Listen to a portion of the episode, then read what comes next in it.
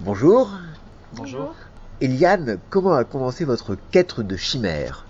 En fait, notre quête des chimères, parce que c'est vrai qu'on est vraiment, euh, même si je porte le même nom que le héros de la série des Blackmore Chronicles qu'on a instauré, c'est parti d'une folie au départ avec le premier éditeur. C'était mon nom d'auteur qui, en rigolant, puisqu'il devait y avoir qu'une seule, un seul épisode, on avait créé, on s'était dit que c'était marrant de prendre le même personnage d'en créer un homonyme. Et du coup, euh, c'est vrai qu'effectivement, les gens par automatisme viennent vers Elian Blackmore en disant c'est l'auteur. Et en fait, Elian Blackmore, c'est deux auteurs, c'est Karine et moi, en fait, puisqu'on travaille vraiment euh, en collaboration sur tous nos projets, euh, que ce soit les fantômes, que ce soit les. le poids d'avoir choisi de garder le nom de, du héros.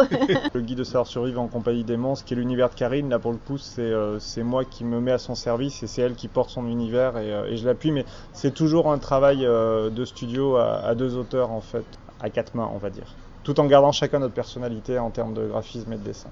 Après les dragons, le folk victorien, les fantômes, la quête ne s'arrêtera jamais. Ça serait bien, oui, ça serait, si beau. Tant que le public nous suit, on n'a pas envie de s'arrêter en fait, on a beaucoup de choses à raconter, beaucoup d'envie quoi, sur ces univers-là.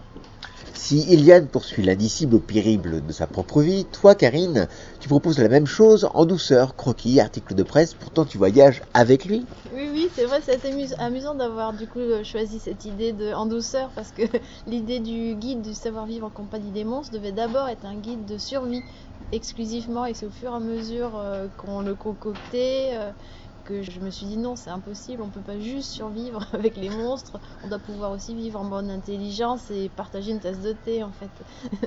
on est bien d'accord, parce que tu proposes aux simples humains que nous sommes donc ce guide de savoir survivre en compagnie des monstres, mais plutôt que monstres, moi j'aurais dit plutôt bestiaire féerique, non?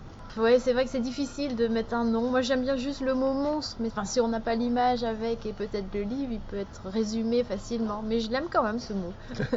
Alors, Pierre Dubois, alphicologue reconnu, travaille avec vous, qui n'hésitez pas à jouer avec les mythes, n'est-ce pas paradoxal?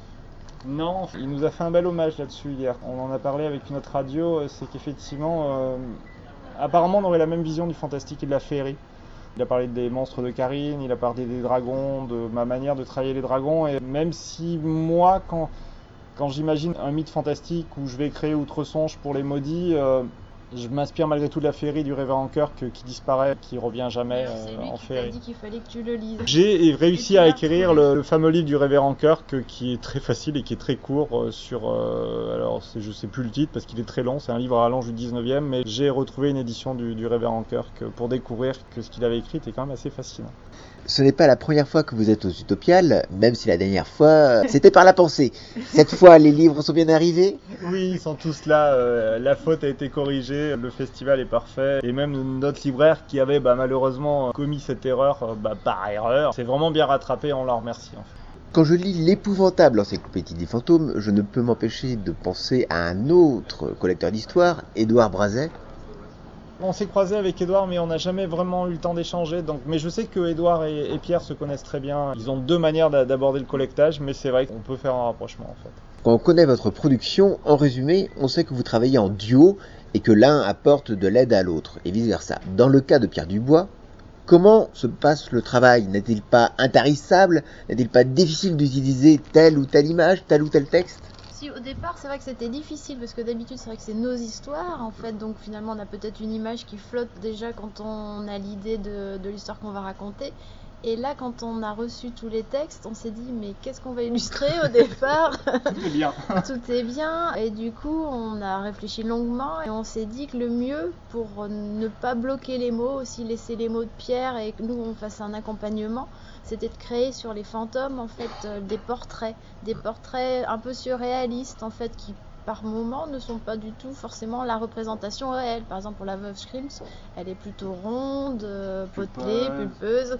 Et nous, on a fait plutôt un personnage évanescent qui a le même caractère, mais qui n'est pas exactement pareil anatomiquement. Et ça a beaucoup plu à Pierre en fait, parce que même si c'était pas la représentation exacte de ce qu'il écrivait, ça correspondait à l'émotion et la sensation qu'il en avait. Donc on n'a pas fait un travail, on a reçu un texte et on a illustré ce texte. L'ouvrage s'est monté en même temps que Pierre écrivait, différents échanges téléphoniques. Nous, on travaillait sur les images, on montait la maquette, euh, on avait une idée très précise de la maquette victorienne qu'on voulait, on voulait respecter des codes du 19e euh, tout en les modernisant parce parce qu'on a gardé les grosses marges, mais on a fait d'autres choses à l'intérieur.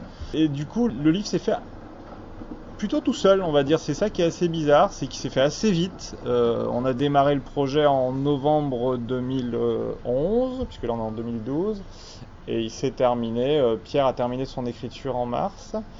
Savoir que normalement il ne devait faire que 150 pages globales, mais Pierre a écrit 150 pages d'écriture, donc il a fait 216 pages, et qu'au lieu de faire un seul livre, ce qui s'est produit, c'est que Pierre a beaucoup de choses à raconter sur le sujet et on a décidé avec l'éditeur de le couper en deux parce que sinon ça, ça a commencé à ressembler à une Bible.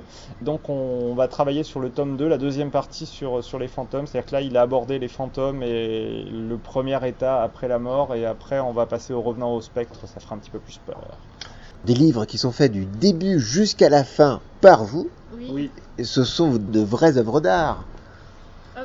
Bon, nous, c'est pas nous de le dire, euh, mais c'est vrai que c'est un travail vraiment artisanal et un travail de sur-mesure, un petit peu comme un Ouais. couturier finalement. Parce qu'il y a l'idée de départ, il y a après les images qu'on fait au fur et à mesure et où on progresse. euh, Et il y a après l'en- l'ensemble du livre, on essaie vraiment de le travailler dans le graphisme au maximum pour qu'il nous plaise, on est très exigeant, mais pour aussi que le public rentre dans le livre comme dans un film et puisse rêver, même avec le graphisme, autant qu'avec les images en fait. À savoir qu'en fait notre premier métier c'est pas l'illustration, on, est graphiste tous les deux avec Karine depuis pas mal d'années déjà et pour nous un livre c'est un objet complet en fait, c'est pas des livres de commande, même le livre de Pierre était n'était pas un livre de commande, on l'a vraiment fait euh, là pour le coup à six mains, même si c'est lui qui a tout écrit.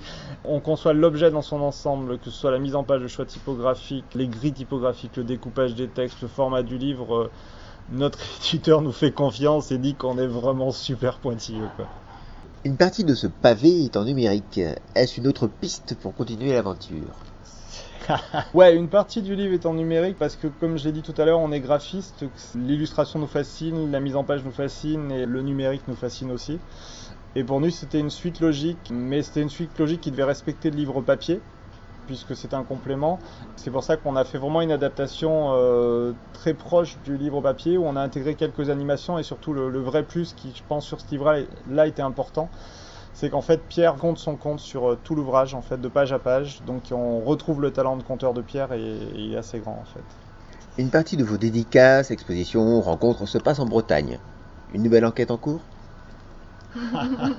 il y en a une, oui, bien sûr, il y en a beaucoup qu'il faut qu'on planifie et qu'on concrétise en mais fait. qui se passe pas en Bretagne. Mais euh, Elle est partie la beaucoup suite plus loin, pas en Bretagne, oui. Blackmore a fait le tour du monde et a, a décidé de revenir, enfin je parle du Blackmore de mon homonyme, euh, a décidé de revenir à Londres, c'est pas pour rien, mais euh, il suffit juste de regarder les destinations qu'on peut trouver au port de Liverpool pour savoir où est-ce qu'il va partir sur la suite en fait. Très bien, merci beaucoup et puis bon courage pour la suite. Bah merci. merci. à vous. merci. merci.